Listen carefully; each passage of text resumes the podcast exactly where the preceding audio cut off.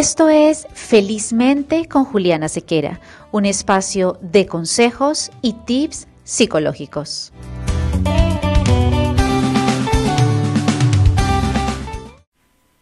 Bienvenidos a este nuevo episodio. En un día tan bonito como lo es hoy, una fecha tan importante, San Valentín. Aprovecho para desearles a todos un lindo y maravilloso San Valentín, un día en el que celebramos el amor, el amor universal, no solamente el amor de pareja, un día en el que es vital recordar que el amor de tu vida eres tú. Y que como siempre les he dicho, tenemos la pareja proporcional al amor que nos tenemos. Así que hoy es un día para celebrar también ese amor propio, para recordarnos lo importante que somos como seres humanos para autoabrazarnos y regalarnos ese feliz San Valentín a nosotros mismos. Y bueno, si por ahí hay pareja, por supuesto también celebrarlo en pareja. Si están los hijos, también un gran San Valentín con nuestros hijos, que también son regalos de amor maravillosos, con nuestra familia, bueno, con todas las personas. Como les he dicho, San Valentín para mí es la celebración del amor universal. Y un día como hoy, es importantísimo hablar entonces sobre el amor. Y hoy quiero abordar ese tema, el amor, pero quiero llevarlo hacia el amor de pareja, el amor sano, el amor que realmente nos hace sentir vivos de una manera bonita, cuál es ese amor sano y cuáles son las características que podemos encontrar cuando estamos hablando de el amor, cuáles son esas características del amor verdadero, las características que deben estar presentes en las relaciones sanas. Pero quiero empezar por definir qué es el amor porque a veces confundimos ese sentimiento o le permitimos otros sentimientos negativos al amor. Y todos sabemos, como les dije al principio, que el amor pues es un sentimiento universal que estamos sintiendo por una persona, por un animal, por alguna cosa, especialmente para personas y animales, ¿no? Aunque hay personas que sienten amor hacia cosas. Pero hoy quiero hablar sobre, como les mencioné, sobre ese amor de pareja. Y bueno, resulta bastante complejo seguir definiendo el amor, pero en mi práctica clínica creo que puedo decirles que el amor es una construcción inteligente de dos personas que deciden juntar su vida y dentro de esto llevar varios roles, ser amigos, ser compañeros, ser cómplices, ser amantes, por supuesto, y a pesar de los problemas que por supuesto siempre están presentes en las parejas, pues elegir seguir adelante y elegir compartir una vida con propósitos, por supuesto, y con metas juntos. Amanecer cada día, mirar al lado a esa persona y decidir caminar junto a él o junto a ella. Creo que ahí estamos hablando del amor. Y aquí es cuando comenzamos a entrar a hablar sobre esas características del amor verdadero. Muchas veces en, en las consultas que ustedes saben que realizo a parejas, me preguntan, bueno, ¿y cómo sé que realmente esto es amor? ¿Cómo sé que este trato que estoy dando y que estoy recibiendo, pues está siendo de un amor verdadero y de un amor sano? Y hoy quiero hablar sobre algunas de esas características que deben estar presentes en las relaciones sanas. Y empezamos por eso que les dije al inicio, el amor de tu vida eres tú. Y sí, es que esa primera característica que podemos encontrar es que para amar a otro primero debo amarme a mí mismo si tú no te amas, si tú no te reconoces, si tú no te valoras, pues no podrás amar a otra persona. Y si intentas hacerlo, pues habrán muchas heridas y por supuesto muchos tropiezos dentro de esa relación, porque para amar a otro primero debo reconocerme a mí mismo o a mí misma, para lograr que el amor sea sano y que además sea un amor estable en el tiempo, debemos valorarnos y respetarnos. Por eso la clave de una buena relación es ese autoconcepto, esa autoestima, ese amor propio. Les decía al inicio que tenemos la pareja proporcional al amor que nos tenemos y es así. De hecho, viene a mi mente acá en esta primera característica un ejercicio que en, en, consulta les pongo a mis pacientes cuando les digo, siéntate y haz la lista de cuáles son esas características que tú buscas en la persona. De hecho, les digo, ustedes que me escuchan pueden hacerlo, siéntate y escribe cómo sueñas a tu pareja. Imagínate que viene una hada y te dice cómo la quieres, cómo lo quieres siéntate y escríbelo lo más transparente posible. Y escribe cuáles son esas características físicas, cuáles son esas características psicológicas, cuáles son esos valores que quieres encontrar en la persona, qué quieres encontrar en ese ser. Y cuando terminan de escribir, les digo, bueno, ¿cuántas características tienes? Juliana, tengo 15, 20, 30 características. Bueno, y ahora evalúa ¿Cuántas de esas características que pides al otro tienes tú? ¡Wow! Y ahí es cuando muchos dicen, me doy cuenta que no estoy pidiendo algo que no existe. Por el contrario, estoy pidiendo lo que soy yo. Esos resultados los encuentro en personas que se aman, que se reconocen y que dicen, bueno, estoy pidiendo finalmente lo que soy yo, no estoy pidiendo un imposible. O encontramos oportunidades de trabajo inmenso cuando las personas me dicen, ¡Ah! ay no, estoy pidiendo lo que no soy. Entonces ahí nos damos cuenta que no hay un amor propio y no hay un reconocimiento y no podemos amar de una manera sana. Miren qué lindo este ejercicio que les invito a realizar ahí en el lugar en donde me estén escuchando para poder saber y de hecho corroborar que esa primera característica tiene que estar muy presente. Para amar al otro primero debo amarme a mí mismo. Segundo, debemos amar con aceptación, no con resignación. Cuidado con esto. ¿Qué es amar con aceptación?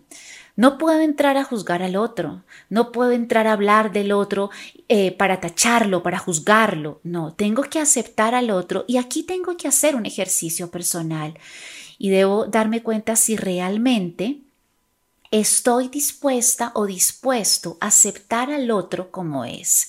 Y digo no resignación porque no se trata de decir, bueno, ya tocó o esto es lo que hay, por ahí escucho esas frases en terapia. No, amar con aceptación es reconocer cuáles son las cosas, cuáles son las acciones, los comportamientos que yo estoy dispuesto o dispuesta a tolerar. Voy a aceptar esto, cuáles son las cosas que me agradan, cuáles son las cosas que me desagradan. Amar con aceptación también es amar con la capacidad de negociar, de saber cuáles son las cosas que me voy a sentar y voy a negociar con mi pareja. Porque hay algo súper importante aquí y es que cuando nosotros amamos al otro, amamos sus virtudes, pero también estamos ahí con sus defectos. Pero no para caer en la resignación o en la tolerancia. Es que eh, ya me tocó así, me resigno a tolerar esto. No. Estos defectos pueden ser obviamente negociados y pueden ser convertidos en algo positivo cuando amo porque ayudo a mi pareja a crecer. Ese es el verdadero amor. Pero debemos reconocer, ¿estoy o no dispuesta o dispuesto a amar con aceptación? También creo importante mencionar que cuando hablo de amar con aceptación es no ser impositivos. A veces me encuentro en terapia parejas que dicen yo quiero que tú seas así. Y el otro dice, ok, así voy a ser. Eso no es aceptación, eso es imposición. Y aquí también viene la palabra a mi mente autenticidad. Amar con aceptación es ser auténtico ante el otro, con mis virtudes y mis defectos, y además estar abierto a hacer adaptaciones o negociaciones en mi pareja para una mejor relación. Ojo, sin perder la autenticidad. Tercero, amar sin depender Esto es importantísimo y es vital en las relaciones sanas, porque cuando nosotros amamos sin depender, estamos teniendo bienestar, estamos teniendo relaciones sanas y además relaciones muy positivas. Mi vida no depende del otro, mi felicidad no depende del otro. Este sentimiento de felicidad no está atado a la persona. No, y tampoco interviene en nuestro propio bienestar. Cuando amo sin depender, estoy dispuesto a tomar de la mano al otro y ser felices juntos. Pero también si no estás, puedo ser feliz. La dependencia es poseer, es dominar. Y aquí eso no es una característica de un amor sano.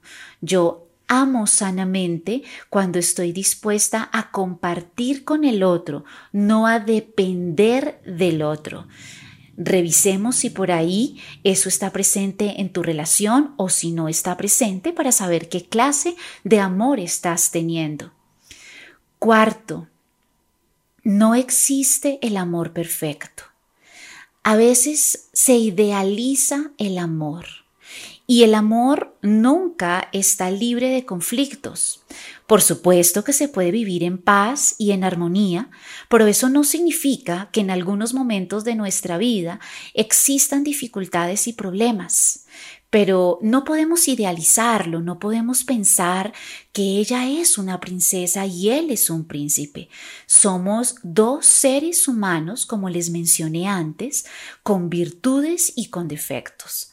Pero con inteligencia emocional, es decir, capaces de negociar, capaces de poder llegar siempre a conclusiones positivas, capaces de tener dos palabras que incluyo acá, comunicación y respeto. Cuando sabemos que el amor no es perfecto y entonces incluimos la comunicación y el respeto, hacemos check en este punto, porque tenemos la capacidad de hacer que el amor sea casi perfecto, porque existe esta tolerancia y porque hay que estar preparados para enfrentar los problemas que vienen a lo largo de las relaciones, con un objetivo, construir ese proyecto de vida en conjunto, porque si estamos los dos, si estamos juntos, es porque evidentemente queremos o tenemos metas y sueños juntos, un proyecto de vida compartido y estamos dispuestos a aceptar las diferencias del otro. Quinto, el amor se cuida. Y es aquí cuando les digo que imaginemos que es como una planta. Cuando tenemos en casa una planta, ¿qué hacemos? La regamos, pensamos en colocarle abono, en qué necesita nuestra planta, vitamina, agua. Bueno, el amor es igual, el amor se cuida. El amor se riega todos los días y es una tarea que se debe hacer siempre. Muchas veces encuentro en terapia de pareja que me dicen, no, desde que vivimos juntos, ya nada es igual, ya no hay conquista. Desde que nos casamos, ya no nos conquistamos. ¿Eso qué significa? Dejaron de cuidarse. Es como que yo voy, compro mi planta, la coloco en un lugar que quiero y me olvidé de la planta. Bueno, cuando volteo a mirar mi planta, está marchita o tal vez está muerta. Entonces el amor es igual todos los días debemos hacer que este sentimiento crezca, que este sentimiento se mantenga, que este sentimiento cada día sea más hermoso, a pesar de las diferentes etapas que existen en el amor, que ustedes saben que también he hablado en otros momentos sobre las etapas del amor. Pero independiente de eso, tarea, regar siempre el amor como si fuera una planta, en donde estemos regándolo con cariño, respeto, comunicación, admiración y reconocimiento. Sexto, Saber controlar las emociones. Un amor sano es un amor en el que los impulsos se controlan, en donde el equilibrio está presente, en donde el manejo emocional es el pan de cada día. Cuando nosotros estamos en pareja, no todo es felicidad. Por supuesto, van a haber momentos de ira, de rabia, de frustración, de dolor, de no compartir lo que el otro piensa o lo que el otro siente. Pero acá es cuando yo les digo, seamos impecables en nuestras palabras y comuniquemos de manera asertiva. A veces los impulsos terminan dañando por completo la relación. Basta un segundo con un impulso no controlado y terminamos matando el amor. Las personas que tienen relaciones de años no es porque exista una fórmula mágica, es porque han sido personas que han mantenido la inteligencia emocional y ese control de los impulsos, ese manejo de las emociones ha estado presente, porque finalmente nos lleva a algo, a que siempre esté presente el respeto, que hemos estado hablando bastante sobre el respeto. Entonces, cuando el respeto está presente, puedo comprender las situaciones, puedo comprender los problemas y buscar y llegar a una solución. Controlo mis emociones para llegar a una solución. 7. El amor no es esclavo. ¿Qué significa eso? Pues que amar no significa ser esclavo del otro y ceder a todo lo que el otro dice, a todo lo que el otro quiere. Es un poco lo que les hablaba antes sobre la dependencia, ¿no? No es depender, no es ser esclavo, no es eh, complacer al otro en lo que diga, pasando por encima de nosotros. En el amor también hay que colocar límites y esos límites van de la mano de las negociaciones sabias e inteligentes. No soy tu esclavo porque somos dos, porque en una relación de pareja nadie gana ni nadie pierde. En una relación de pareja son dos que están juntos sabiamente para ser felices y para llegar, por supuesto, a negociar el cómo quieren vivir cada día. Creo que aquí esto es una clave bien, bien importante. Octava característica. El amor es confianza. Y esta característica es tan importante dentro de las relaciones de pareja. Si no hay confianza, pues entonces no hay una buena relación de pareja. Esas parejas que quieren controlar al otro, quién te escribe, quién te llama, qué haces, con quién estás, déjame leer tu WhatsApp, quiero ver tus redes sociales, pues esto es enfermizo. Y en el fondo, pues hay carencias y el amor verdadero es un amor que confía. Por supuesto que cuando hablo de confianza, hablo de que se construye en el día a día, hablo que la comunicación está presente, hablo de que existen comportamientos inteligentes entre los dos para poder hacer que mi pareja se sienta segura o seguro. Entonces, esas personas que tienen eh, los acuerdos muy claros nos permiten entonces tener libertad, porque cuando hablo de confianza también hablo de libertad y hablo de autenticidad, hablo de respeto y de fidelidad. Y cuando hablo de fidelidad, me acuerdo tanto de lo que siempre les digo en consulta. Fidelidad no es mirar no es dejar de mirar a otros, no. Fidelidad no es decir, no, yo no miro a nadie, no. Fidelidad es tener la posibilidad de mirar a otro o a otra igual quedarte en el punto en el que estás, con ese ser maravilloso que has elegido como compañero o como compañera de vida. Ahí es cuando está la confianza y también tiene que ver y va muy de la mano con el control de nuestros impulsos, porque pues puedo ver a alguien que sea muy guapo o muy guapa, pero tengo que controlarme y tengo que siempre tener muy presente el por qué elegí a mi pareja. Y entonces ahí la confianza estará presente cuando va de la mano del control de los impulsos, del respeto a mí mismo o a mí misma, porque cuando me respeto a mí mismo o a mí misma, entonces puedo manejar mis impulsos. Noveno, el amor no se sacrifica. ¿Cómo es eso? Bueno, si tenemos que hacer sacrificios en nuestra vida para estar al lado de nuestra pareja y hacer feliz a nuestra pareja y no ser felices nosotros, pues no es una relación sana. El amor no es sacrificio, como les he mencionado antes, el amor es respeto.